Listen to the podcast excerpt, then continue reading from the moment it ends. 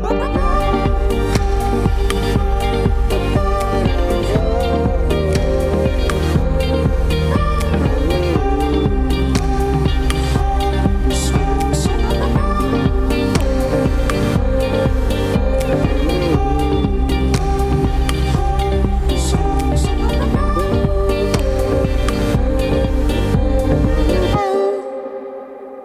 Vous écoutez la Méridienne sur Radio Phoenix. Aujourd'hui, on parlera des difficultés des journalistes alors que les états généraux de l'information ont été lancés hier. Mais avant cela, on reçoit Aline de la Gratiféria de Caen. Aline, vous êtes coprésidente de l'association La Gratiféria, la fête du gratuit. C'est un engagement véritablement solidaire. L'objectif, c'est d'organiser des marchés et même une boutique gratuite. Le système, il vient d'un mouvement international lancé en 2010 par l'Argentin Ariel Rodriguez Bossio. Bonjour Aline. Bonjour. Qu'est-ce qui vous a donné envie de créer une Gratiféria à Caen? Dans le but bah, de partager, également de donner une seconde vie à des objets euh, dont on n'avait plus l'utilité et qui pouvaient euh, trouver un autre propriétaire. Donc c'est à la fois une perspective écologique et aussi d'aide, de solidarité envers les autres. Oui, tout à fait. c'est, et la Gratiféria de Caen, ça a commencé quand ce projet? Euh, nous étions un groupe de bénévoles euh, en 2014, euh, en février 2014. Nous avons fait notre première grande zone de gratuité à la maison de quartier de, du chemin vert. Et c'est marrant parce que nous allons en faire une autre. La prochaine aura lieu au même endroit, donc pratiquement dix ans après. Donc ce sera un peu un anniversaire pour vous finalement? Oui, en quelque sorte, pas loin. Donc euh, vous gérez une boutique gratuite. La boutique gratuite, je crois qu'elle a un an, c'est 51 rue du Chardonnay à Caen, donc euh, quartier du Chemin Vert. Est-ce que vous pourriez nous parler un petit peu du fonctionnement de la boutique? Oui, donc c'est au 51 rue du Chardonneret, c'est au chemin vert à Caen. Et donc on est ouvert tous les dimanches euh, de 14h à 17h. tout le monde est le bienvenu. Donc le fonctionnement est très simple. Euh, il suffit de remplir un bulletin d'adhésion. Euh, notre adhésion est gratuite, mais vous avez la possibilité pour nous soutenir euh, de donner quelque chose, une petite pièce à prix libre.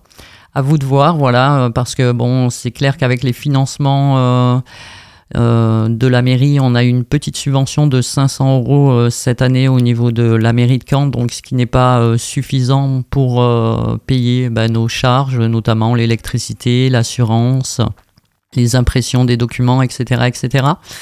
Donc voilà, si un petit geste est possible, il est vraiment le bienvenu. On y reviendra sur euh, les financements, les dons, etc. Euh, mais on parlait voilà de la boutique gratuite. Je crois que dimanche, vous avez donné 263 euh, kilos d'affaires, c'est ça? Oui, approximativement, oui, c'est ça. tous les dimanches, on donne un peu plus de 200 kilos d'affaires. Donc depuis notre ouverture le 2 octobre, comme vous dites, ça fait un an, on a déjà donné un peu plus de 7 tonnes d'affaires actuellement. Donc en étant euh, seulement ouvert euh, bah, 3 heures par dimanche, plus euh, les quelques zones de gratuité qu'on a organisées à, l'extérieur. Et les objets donnés sont très variés, ça va des vêtements, des aspirateurs, aux meubles, aux livres, mais j'ai vu aussi qu'il y avait des plantes et parfois des légumes. Ah oui, exactement. nous avons des fois bah, des personnes qui nous amènent des plantes. notamment là, bah, dimanche dernier, j'ai donné un nénuphar Ouais, on a, on a donné pas mal de, petites plantes, des fraisiers, euh, des aloe vera, bah, que les gens nous, apportent et euh, qui font vraiment le, plaisir de tous, euh, puisque c'est très agréable de jardiner dans cette région. Et donc c'est l'occasion de trouver voilà des pépites, des choses auxquelles on s'attendrait pas forcément gratuitement. et les marchés, il y a aussi des marchés gratuits que vous faites par exemple dans des maisons de quartier. Comment ça se passe ces marchés en dehors de la boutique? Donc euh, ça se passe euh, soit euh, sur une journée entière ou certaines fois sur une après-midi. Ça dépend si on est seul à l'organiser ça dépend si on est en partenariat avec quelqu'un pour voilà par rapport aux horaires. Donc bah, c'est très simple, on, vous trouvez des tables qui sont garnies d'objets. Donc on essaye de faire des thématiques, euh, voilà, une table vaisselle, euh, une table jouet, une table livre, euh, vêtements hommes, vêtements femmes, etc., etc. Dernièrement, vous avez aussi mis en place des ateliers à prix libre, de la cuisine, des activités manuelles. Comment ça se passe? Pour l'instant, ça se passe très bien, c'est très sympa. ça fait plaisir bah, de côtoyer le public dans un autre contexte que la boutique ou que les zones de gratuité. En plus, pour les ateliers de cuisine, on a un super pâtissier. Euh, bah, je remercie Nasser et sa compagne Martine, qui sont vraiment euh, fantastiques et qui nous aident bien euh, bah, pour ces ateliers, ainsi que tous les autres bénévoles qui donnent de leur temps pour justement animer ces ateliers.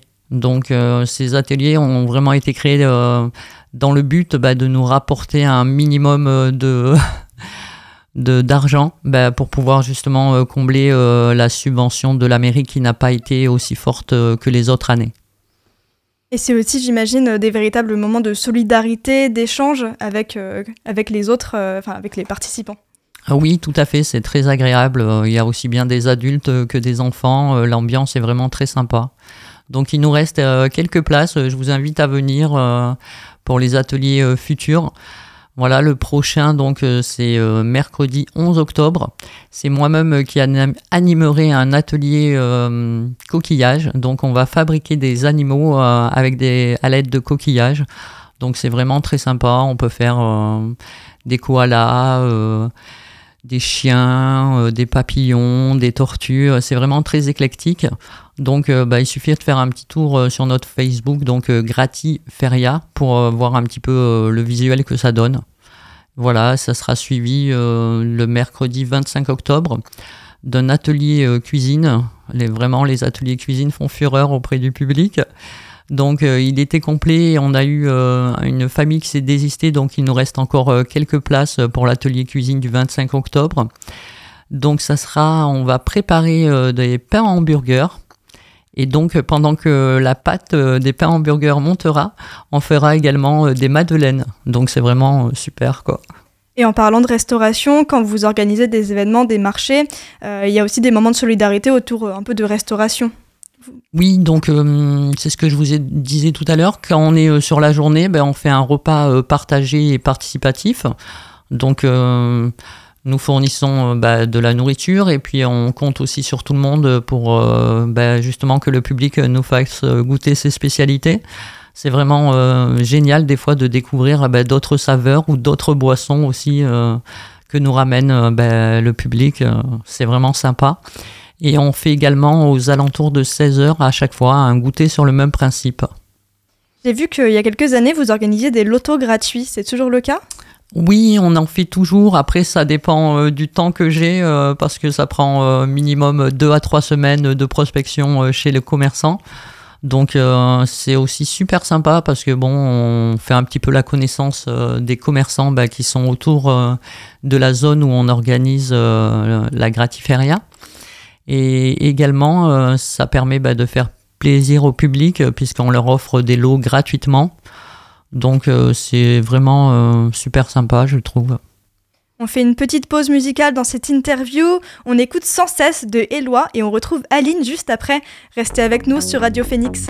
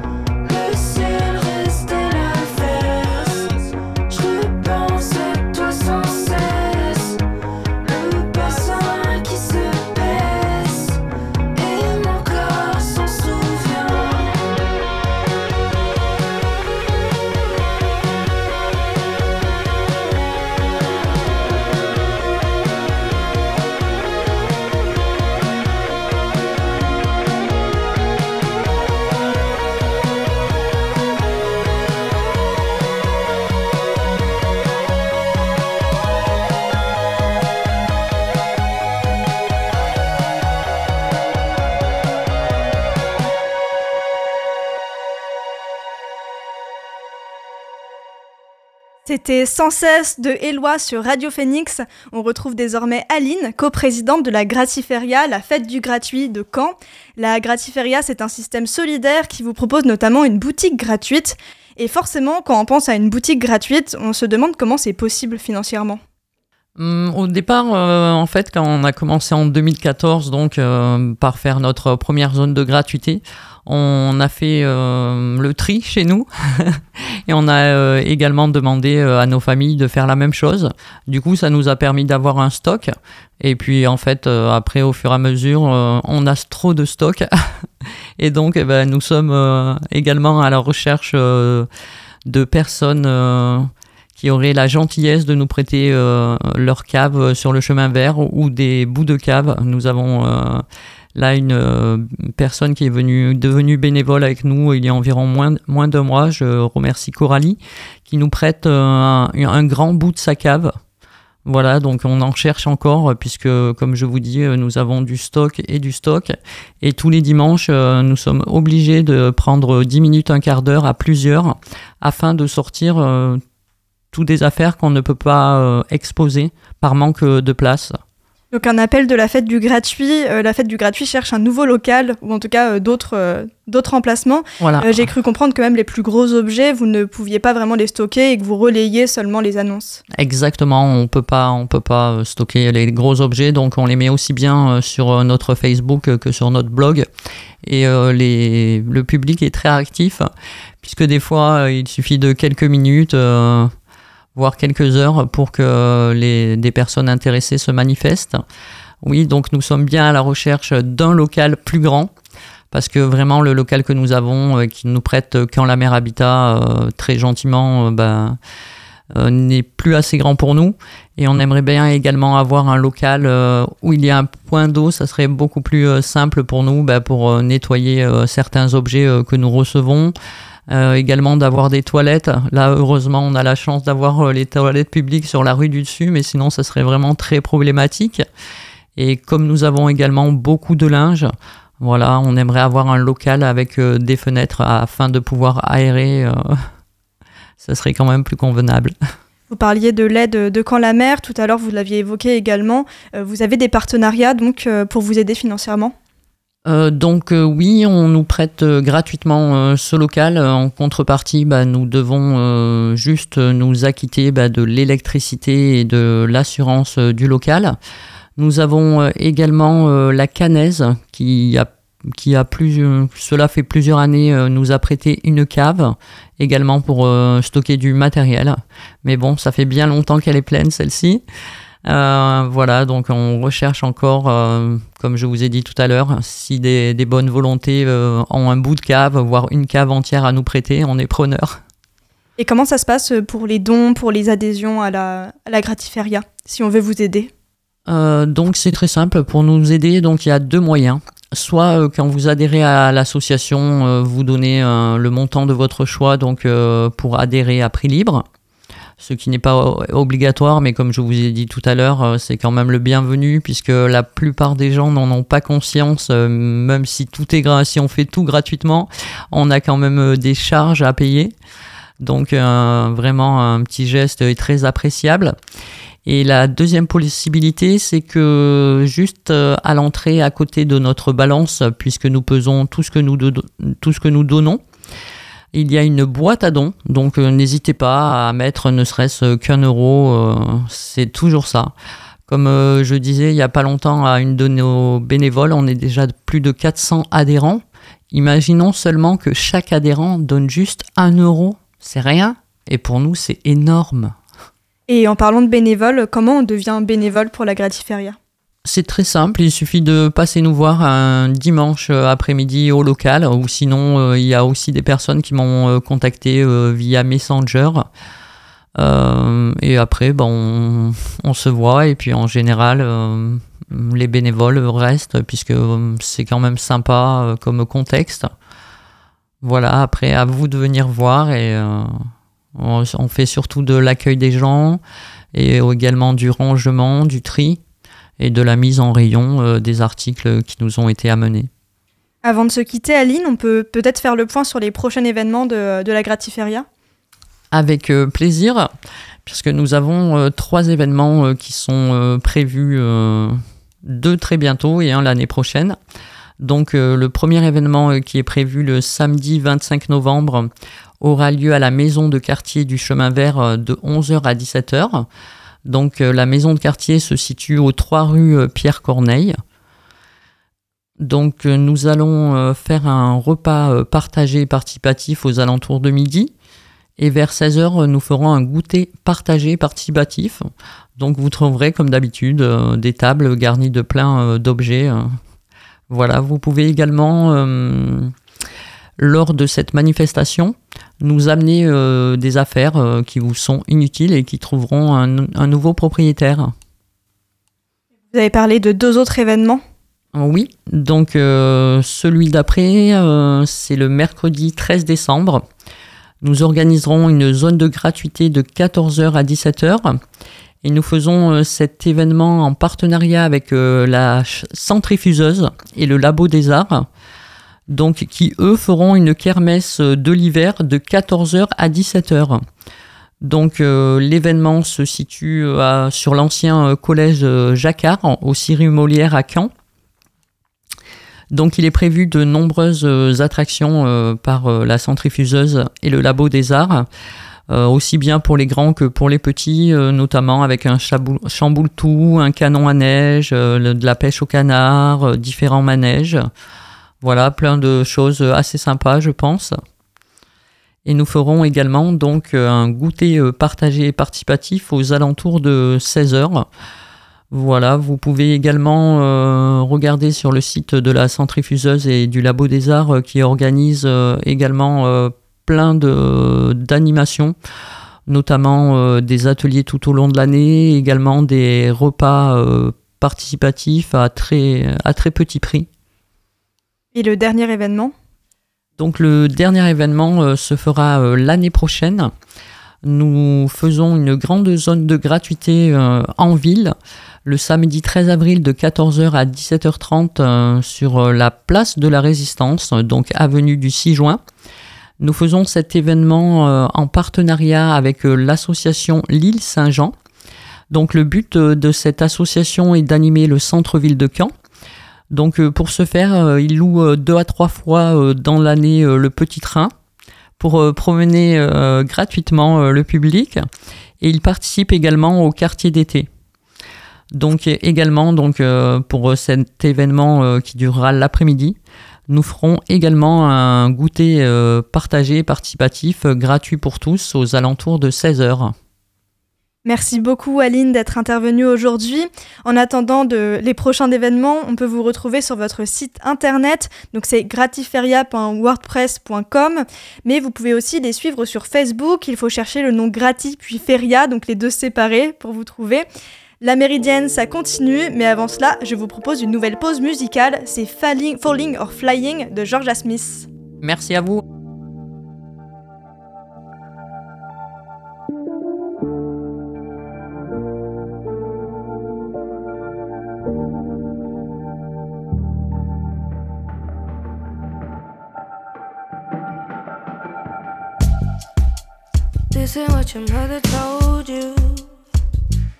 Night and day.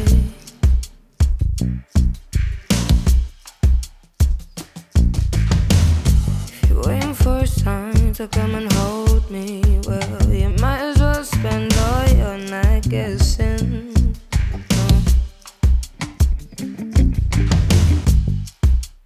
This ain't what your mother told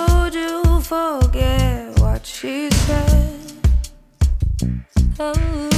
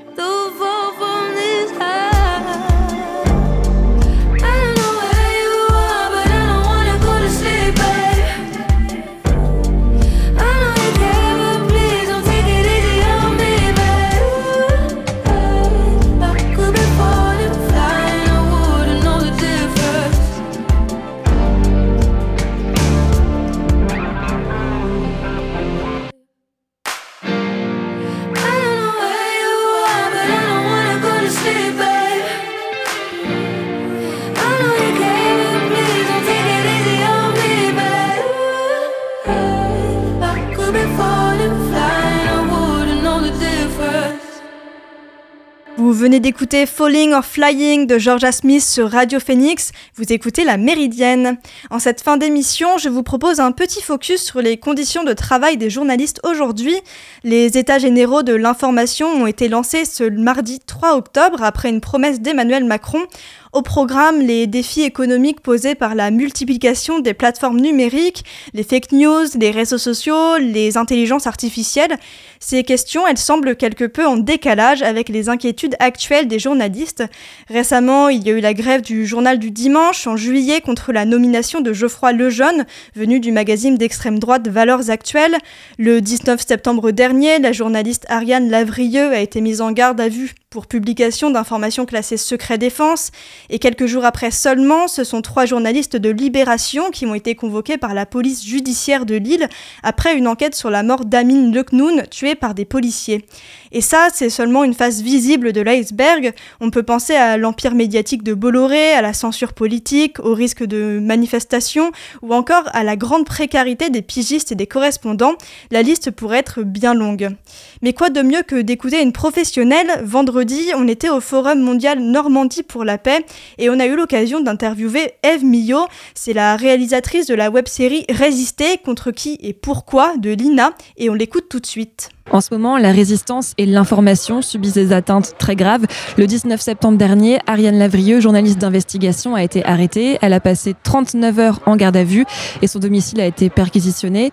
Cette opération, elle a été menée par la DGSI, donc la, Direction générale de la sécurité intérieure, et fait suite aux révélations de la journaliste qui implique la France dans les crimes commis par la, la dictature égyptienne. Là, on ne parle même plus de résistance, on parle simplement du droit à l'information. Cette affaire, elle dresse pardon, un, un portrait euh, selon vous, est-ce qu'elle dresse un portrait de la situation euh, des droits citoyens en France?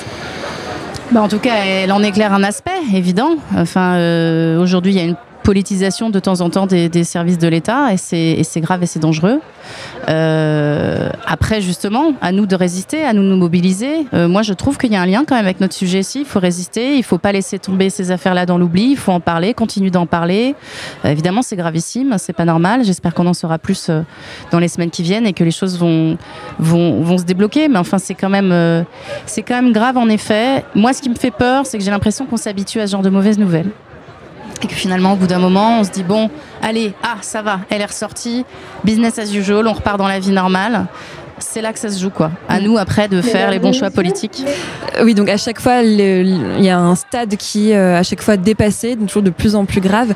Euh, bien sûr, ça alerte sur la situation de la liberté d'expression en France et pourtant, est-ce qu'il y a vraiment des mesures concrètes qui sont menées? Alors certes, il y a les syndicats euh, qui prennent la parole, mais au-delà des, syndicats. Ah non, non, non. Là, on est dans une période, euh, au contraire, hein, qui va dans l'autre sens, hein, très clairement. C'est-à-dire que les mesures qui sont prises, euh, il y a qu'à voir aujourd'hui. Enfin, il y a encore peu de temps, il y a une manifestation justement parce que pendant mm, sur le droit, l'interdiction de filmer pour les journalistes. Enfin, il y avait une réglementation absolument ahurissante dans les manifestations. Les journalistes se font arrêter pendant les manifestations, quand ils viennent documenter les manifestations. Enfin, je veux dire, là, clairement, il y a, une mise en danger. Euh, malheureusement, je trouve que non, ça avance pas vraiment de l'autre côté. On est en train de grappiller un petit peu. Je dirais pas un droit, je dirais un accès. C'est plus sinueux, évidemment. C'est pas frontal parce que sinon, ça serait, je pense, inaudible et puis inacceptable. Mais, euh, mais à, nous, à nous de, de, pas laisser passer ça. C'est, compliqué. C'est des sujets compliqués en fait. c'est des sujets compliqués parce que de parler euh, de tout ça, ça nous expose aussi. Donc c'est, c'est, ouais, je, suis quand même optimiste globalement parce qu'il faut, euh, il faut se mobiliser. J'ai l'impression que justement, grâce au réseau et grâce à la manière de, de prendre la parole euh, vite et immédiatement, j'espère, on arrivera à mobiliser encore plus de monde sur ces sujets-là. C'était Eve Minot sur Radio Phoenix qu'on a eu l'occasion d'interviewer avec Anaël au Forum mondial Normandie pour la paix. Si vous souhaitez approfondir le sujet, je vous conseille le film Les algues vertes, réalisé par Pierre Jolivet. Il retrace l'enquête d'Inès Léraud, chroniqueuse pour Les Pieds sur Terre sur France Culture. On parle des entraves ou même des menaces qui peuvent ponctuer son parcours d'investigatrice et on évoque même un peu sa précarité. La méridienne, c'est terminé pour aujourd'hui. Merci encore à Aline de la Gratiferia. Merci à Lucas, à la technique. Et nous, on se revoit demain pour une nouvelle méridienne. En attendant, vous pouvez retrouver Elvire pour l'actualité culturelle dans la belle antenne. Rendez-vous à 18h sur Radio Phoenix.